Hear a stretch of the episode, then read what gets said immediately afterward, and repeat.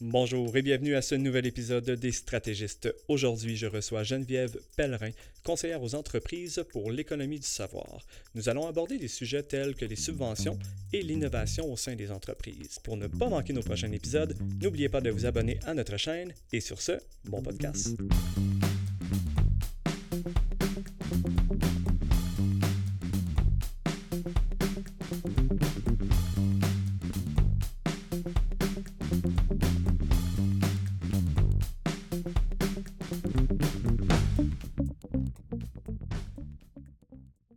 Bonjour Geneviève, ça va bien? Bonjour Toby, oui, toi? Ben, ben oui, merci beaucoup d'avoir accepté notre invitation aujourd'hui. Ça me fait plaisir. Donc, j'aimerais commencer avec euh, un peu que tu nous parles un peu de ce que tu fais. Bien sûr, euh, moi, je suis conseillère aux entreprises, ce qui veut dire que j'accompagne les entreprises dans différentes problématiques. Je les accompagne au, ont besoin d'un financement, s'ils ont besoin euh, d'aide pour trouver des experts ou s'ils ont besoin, euh, par exemple, de se connecter à d'autres entités gouvernementales.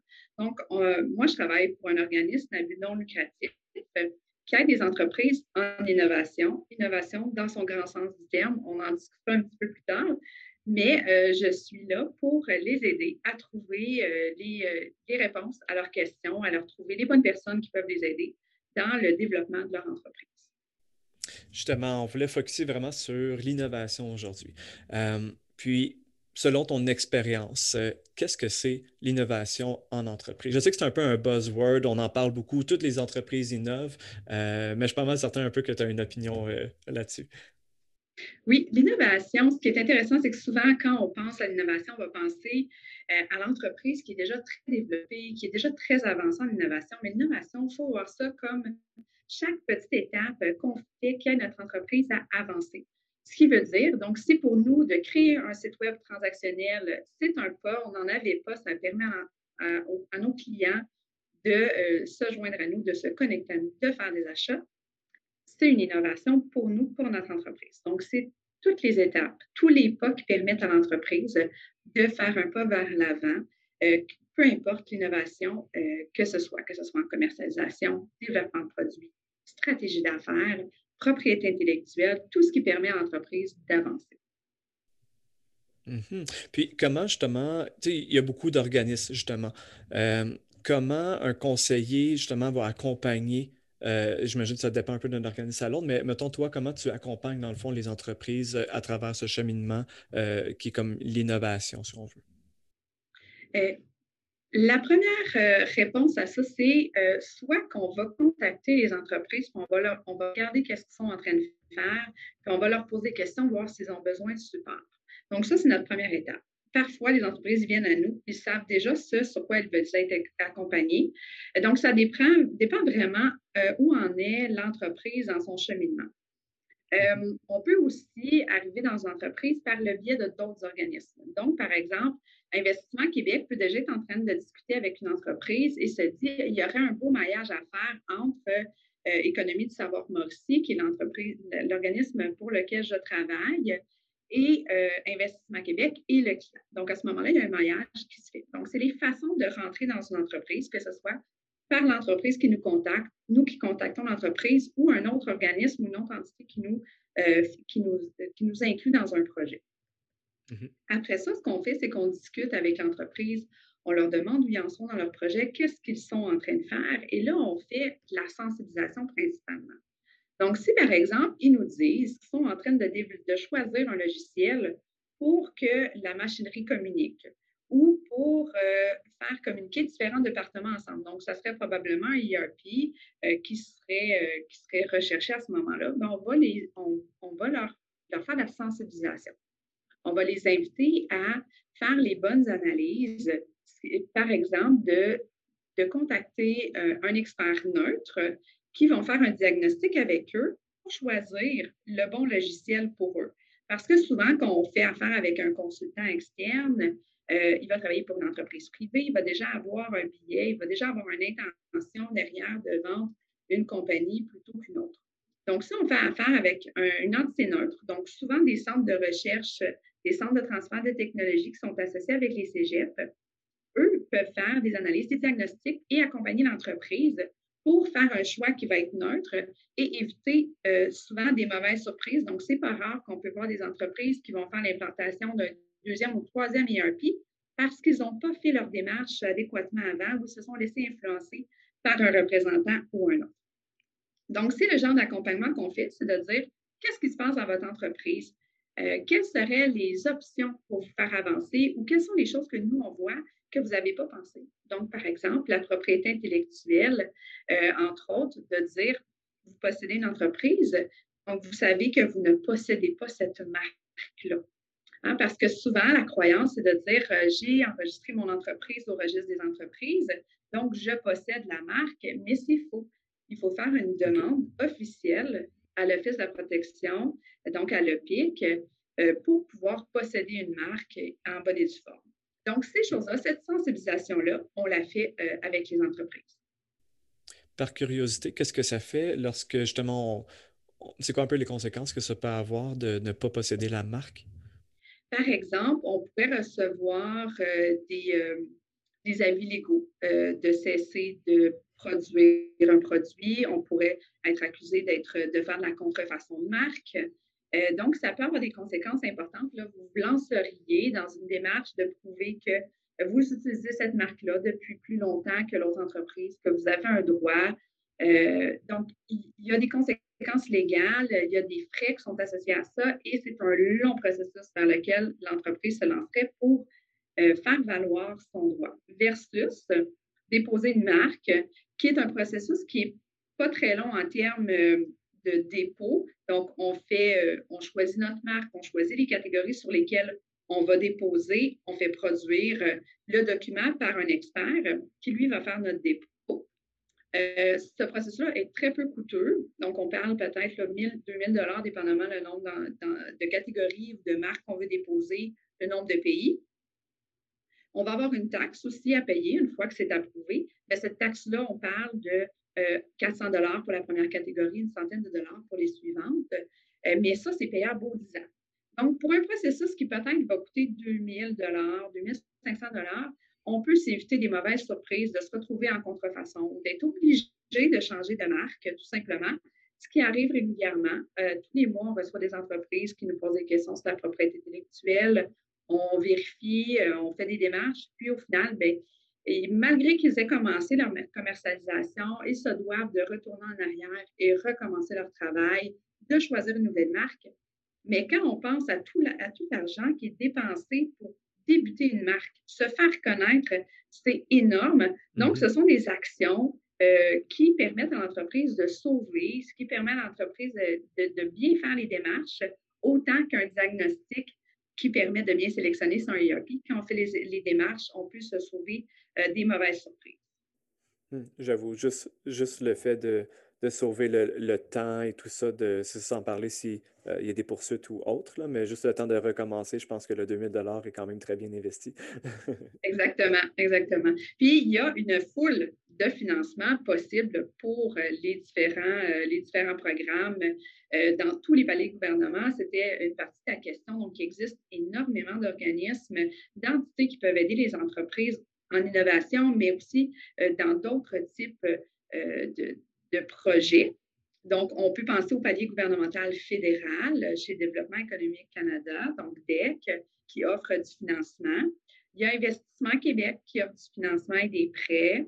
Euh, là, on parle de enseignement de subventions qui sont maintenant appelées des contributions non remboursables et les prêts qui sont maintenant appelés des contributions remboursables. Euh, donc, on a euh, le, fédéral, on a le provincial, on a aussi Service Québec qui vient soutenir au niveau du, euh, financement pour des formations. Après, on a tous les organismes à but lucratif. on a les SADC, les CAE, on a des organismes comme Femmes et Centres qui vont venir supporter les, entreprises. On a nous, donc ESM. E et là, il y a maintenant aussi euh, ce qu'on appelle les ERAC, qui sont des espaces d'accélération et de croissance, qui sont dans toutes les régions administratives, qui sont supportés et propulsés euh, par euh, différents organismes, mais ce sont tous des, entités qui aident à l'innovation. Donc, chaque région administrative, dont l'Estrie, ont euh, accès à ces programmes-là il y a de l'argent gouvernemental qui est, euh, qui est disponible pour les entreprises pour les aider à innover. Ça peut être par de la formation, ça peut être par euh, des, contributions non remboursables pour des experts, ça peut être des diagnostics. Donc, il y a énormément de choses qui sont à la portée des entrepreneurs qui voudraient investir et qui auraient besoin de support. justement, ça, on parle qu'il y a beaucoup de types de, contributions euh, non remboursables et qui est subvention. Euh, est-ce que ça, ça, peut être appliqué à vraiment tous les types de facettes de, l'entreprise? Est-ce que euh, souvent les est-ce qu'il faut aller voir différents types d'organismes pour avoir ces types de, subventions-là pour certains départements? Comment ça fonctionne un peu tout ça? Il y a plusieurs choses à prendre en considération. La première que moi je suggère, c'est de trouver un conseiller ou un commissaire qui, euh, pour qui l'entreprise, il y a une bonne relation. Donc, si par exemple, c'est avec sa ville ou sa MRC, euh, la personne prend contact avec eux et demander à ce qu'il y ait un maillage qui soit fait en fonction de son projet. Donc, l'entrepreneur explique son projet à son conseiller, puis ils vont pouvoir le mettre en contact avec, euh, par exemple, DEC ou Investissement Québec en fonction de ce que c'est. il y a plusieurs choses à prendre en considération. La première, la valeur du projet. Parce que chaque quantité va avoir une valeur de projet maximale sur laquelle ils peuvent financer. Par exemple, nous, on va prendre jusqu'à une valeur de projet de 30 000 mais si on pense à Investissement Québec, ils peuvent aller à des projets qui sont d'une valeur de 250 000 Donc, ça dépend toujours l'entité, le projet et euh, le but de ce projet-là. Ensuite, le pourcentage de contribution va avoir un impact aussi. Donc, euh, il y a des programmes comme les nôtres, on peut être à 25% de contribution non remboursable, 45% on a des programmes qui sont plus élevés encore, mais chaque entité un pourcentage de contribution non remboursable qui va être différent. Et il y a un autre élément à prendre en considération, c'est qu'on peut jumeler, et des fois non, certains programmes. Donc, il faut prendre en considération la contribution maximale de programmes jumelés. Donc, on pourrait par exemple, jumeler un programme d'investissement Québec avec le nôtre sur le même programme, mais il ne faut pas dépasser un certain pourcentage de contributions non remboursables. Et ces règles-là, il faut les demander parce qu'on ne peut pas nécessairement les savoir à l'avance, dépendamment avec qui on fait affaire. Les règles changent. OK. OK. Puis, justement, est-ce que ce serait quoi, mettons, le meilleur moyen euh, d'être au courant de qu'est-ce qui. Parce que ces subventions ou euh, contributions non remboursables, euh, ça varie, ce n'est pas tout le temps les mêmes. J'imagine qu'il y en a des nouveaux, il y a des nouveaux programmes qui sortent et tout ça. C'est quoi le meilleur moyen d'être au courant de ça, savoir qu'est-ce qui sort de ne pas passer à côté d'une subvention qui pourrait être pertinente pour notre entreprise? Le meilleur moyen, c'est vraiment d'être en contact avec les gens du développement économique. Donc, d'avoir un conseiller chez DEC, d'avoir un conseiller chez Investissement Québec, euh, ou encore d'avoir un bon conseiller avec lequel on travaille qui, lui, est au courant des différents programmes. C'est un petit peu plus rare, mais ça existe. Sinon, si on conserve une bonne relation avec tous les entités, tous les types de, paliers gouvernementaux et les organismes, quand ils vont avoir des programmes qui vont sortir et qui savent que l'entreprise a des projets dans ce sens-là, ça va être facile pour eux de les appeler, de dire on a reçu un nouveau type de programme, des nouvelles subventions. On peut venir vous aider avec le projet que vous avez en cours. Donc, de communiquer nos projets aux différents organismes, aux différents paliers, c'est la clé pour qu'ils nous appellent, qu'ils nous mettent en contact et qu'on puisse être au courant. Euh, je donne un exemple. Récemment, les SADC et CAE ont reçu des fonds qui devaient débourser rapidement. Donc, ils ont reçu des contributions non remboursables assignées dans les deux semaines qui suivaient euh, et que les dépenses devaient être faites moins d'un mois plus tard. Donc, ce qui veut dire que c'est un très court laps de temps. On parle d'un mois et demi où on choisissait les projets, les projets devaient être soumis, les contrats devaient être signés et on devait avoir euh, payé les montants. Mais si on n'est pas en contact avec ces gens-là, on ne sait pas et on a passé à côté d'une chance. C'est un programme où on peut aller chercher de 80 à 100% du projet qui est financé. Quand même. Avec une, valeur, de projet d'à peu près 30 000. OK d'à peu près 30 000 euh, ça, Parce que, encore là, ça dépendait de chaque SADC, de chaque CAE pour choisir les règles de ce programme-là. Mais si on n'est pas en contact, si on n'a pas ces liens-là, on passe à côté de très belles opportunités de financement. Est-ce que c'est souvent comme ça, que ce soit le délai soit très court ou la norme, c'est plus euh, le délai. Y a-t-il un, peu une norme? Est-ce qu'il faut toujours être un peu euh, rapide ou se garder un peu un projet qu'on on peut voir si une subvention va, euh, va être pertinente pour ça? Comment ça fonctionne?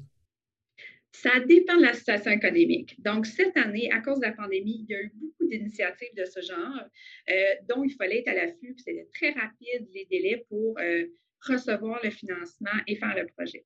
Par contre, normalement, les délais sont un petit peu plus longs. Euh, dépendamment chaque palier, chaque organisme, on doit soumettre le projet, il doit être évalué par une entité, par un groupe, avant de savoir combien on peut être financé et à quel montant. Euh, normalement, quand on fait ces démarches-là, il faut prévoir du temps pour déposer, pour l'acceptation. On peut prévoir trois mois facilement. Des organismes comme la nôtre, on est, euh, on est plus régional, on est plus petit, donc nous, on, on est capable d'avoir des réponses plus rapides, mais il faut savoir que chaque palier gouvernemental, chaque entité, chaque organisme ont des subventions maximum pour l'année. Euh, donc, euh, ils ont une enveloppe budgétaire et euh, ils vont décider de quelle façon ils la, disposent. Donc, une fois qu'il y a plus d'argent, souvent, il n'y aura plus de possibilité d'aide pour cette année financière-là. Donc, c'est important d'être en contact encore une fois pour savoir à quel moment soumettre le projet pour pouvoir bénéficier au maximum des enveloppes budgétaires disponibles. Je comprends. Puis, justement, parlant de un petit arrêt sur la pandémie, est-ce que tu as vu un peu des changements dans ton travail? Comment euh, ce que l'innovation est abordée? Euh, comment ta relation justement de ce côté-là avec les entreprises ont changé? Est-ce que ça a eu un impact en termes généraux ou c'est déjà revenu un peu à la normale? Euh, je dirais que la normale ne nous a jamais quittés de notre, de notre côté. On pensait que c'était pour ralentir, mais au contraire, euh, les entreprises qui étaient prêtes à innover, qui se cherchaient du temps avant, en avaient. Et les entreprises qui, euh, pour qui la croissance continuait, il y avait besoin d'aide pour mmh pouvoir supporter la croissance qu'ils vivaient. Donc, le travail a vraiment resté assez stable de notre côté. ce qu'on a vu, c'est surtout les types euh, les types de projets qui sont arrivés, donc, entre autres, euh, la cybersécurité, les attaques sont devenues de plus en plus fréquentes. Donc, nos projets en cybersécurité ont augmenté énormément cette année. L'intérêt pour ça a augmenté énormément. Et euh, c'est sorti dans les journaux de manière pratiquement hebdomadaire où il y avait des attaques. Donc, les gens ont été sensibilisés par la réalité. Puis, je dirais que c'est un peu plus de, cette façon-là que notre quotidien a changé. Euh, les gens cherchaient à se protéger au niveau cybersécurité. Est-ce que tu crois que c'est justement la pandémie qui a créé, ben, que, les situations qui fait que justement les personnes, les entreprises, mettons, recevaient plus de cyberattaques? En fait, c'est qu'il y avait plus d'opportunités vu le télétravail. Les gens étaient à distance, il y avait plus il y avait plus d'opportunités pour les personnes malveillantes de venir se faufiler. Puis les experts en cybersécurité ne le cacheraient pas. Ils disent que euh, c'est par les humains souvent que euh, les attaques se font. Donc, euh, mhm. les, personnes devant leur ordinateur ne sont pas seulement sensibilisées, laissent passer, cliquent sur des liens malveillants sans le savoir parce que les attaques sont de plus en plus personnalisées. Donc, on va vraiment venir dire jusqu'à des noms réels qui se trouvent dans l'entreprise, qui auraient du pouvoir. Donc, les, lettres, les courriels sont très personnalisés. C'est facile de s'y méprendre. Les logos sont mis. On est loin là, des, attaques de l'époque où il y avait des fautes d'orthographe, euh, des, formulations euh, mal traduites, ce genre de choses-là. Donc, on est vraiment dans le personnalisé, on est dans le crédible. Euh, donc, il faut être très, très vigilant et c'est souvent par là que ça va rentrer. Donc, en étant en télétravail, les personnes malveillantes avaient un peu Mhm, je vois. Puis si on retourne maintenant à, l'innovation, euh, est-ce que tu as un peu des histoires pour nous à succès un peu de l'innovation, que tu as vu des entreprises, euh, que ça leur a apporté euh, vraiment des, belles opportunités d'affaires ou des développements d'entreprise?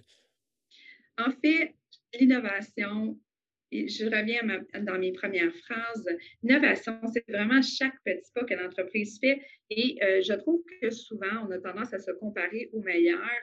Et le meilleur, il n'existe pas, en fait, parce que c'est la personne qui est rendue en transformation numérique ou euh, en, robotique avec euh, l'intelligence artificielle, mais cette personne-là, cette entreprise-là a passé par les premières étapes ça ne se fait pas en six mois, ça se fait en des années.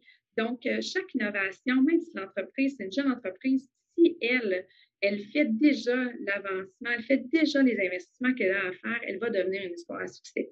Donc, tout ce qu'il faut, c'est être conscient que l'innovation doit faire partie d'un processus continuel et toujours avancer dans ce processus-là et ne pas arrêter si on veut se rendre quelque part. Euh, donc, euh, des histoires à il y en a plein, autant pour les petites que les grandes. C'est vraiment les entreprises qui se permettent, qui se donnent le droit d'avancer au quotidien et euh, qui vont un jour se rendre où les autres sont. mais chaque entreprise doit faire ses petits pas à chaque année. Donc, on est loin un peu euh, de la, vision un peu hollywoodienne de, faire quelque chose d'absolument euh, éclaté, extraordinaire, jamais fait auparavant, puis euh, grandiose, si on veut. Des fois, c'est pas des, des, petits changements un peu, comme tu dis, au quotidien, qui apportent un peu son lot d'innovation, qu'on on, met tout ça ensemble, puis que ça apporte des changements dans l'entreprise. Exactement, exactement. on, va, on peut commencer par installer un ERP, ensuite on va installer un CRM, ensuite on va installer euh, un peu plus de robotique, ensuite on va installer, euh, on va faire euh, par exemple une cartographie, on a avancé, notre usine a changé, nos besoins ont changé, on va faire une cartographie pour enlever nos pertes de valeur. donc on va aller chercher la valeur qu'on va aller chercher, là, on va aller retirer l'argent qu'on perd inutilement dans notre dans notre usine. Euh, on peut aller après ça ajouter euh, de l'intelligence artificielle. Mais on ne peut pas se rendre à l'intelligence artificielle sans avoir fait les premières démarches qui sont de mm-hmm. nettoyer l'entreprise, enlever la valeur euh, qui, qui, est inutile. Donc, il y a vraiment une démarche qui doit être faite, une démarche qui prend du temps, mais qui au final va amener l'entreprise à avoir quelque chose d'extrêmement intéressant au niveau numérique, transformation numérique, avancement technologique. Est-ce que tu crois, de façon peut-être pas générale, mais majoritaire, que l'innovation est un peu reliée à la technologie?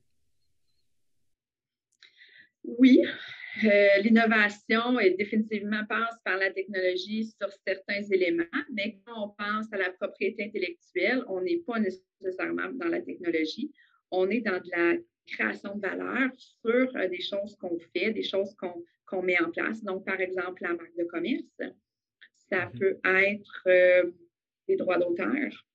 Par exemple, quand on crée quelque chose, on fait de la valeur. Donc, par exemple, un logo, le logo n'appartient pas à l'entreprise si elle n'a pas demandé euh, de recevoir les droits, donc que, que, le créateur lui cède ses droits. Ça, c'est de la valeur mais mmh elle ne nous appartient pas tant qu'on n'a pas demandé d'obtenir les droits, mais ça ne passe pas du tout par la technologie. Mmh Donc, l'innovation peut passer par beaucoup de moyens, différents moyens, différentes façons. Euh, puis, euh, exemple, l'innovation, si on vient créer des nouvelles méthodes de travail, on vient retirer de la valeur, de la valeur euh, perdue, donc on fait une production à valeur ajoutée ça ne passe pas nécessairement par la technologie, ça passe par euh, la valorisation des postes, par exemple. Donc, on n'est pas dans la technologie, mais ça nous permet d'aller créer euh, de la valeur, d'aller euh, innover, puis ça nous permet d'avancer. Donc, oui, pour certains éléments, pour d'autres, non. puis, justement, pour un peu conclure tout ça, est-ce que tu aurais un ou peut-être des conseils pour, principalement, on va dire, les PME? Euh, question innovation, comment commencer à innover ou comment euh, commencer ce processus-là d'innovation? Le premier conseil, ça serait en premier euh, de trouver un organisme autour d'eux qui peut les aider en termes d'innovation, de sensibilisation, parce que si on veut innover, il faut il faut obtenir du financement pour que ça nous coûte le moins cher possible, pour que vous puissiez en faire le plus possible pour votre argent. Donc, trouvez-vous euh, euh, des, conseillers qui vont pouvoir vous aider, vous soutenir dans vos projets parce que l'argent, de l'aide, il y en a.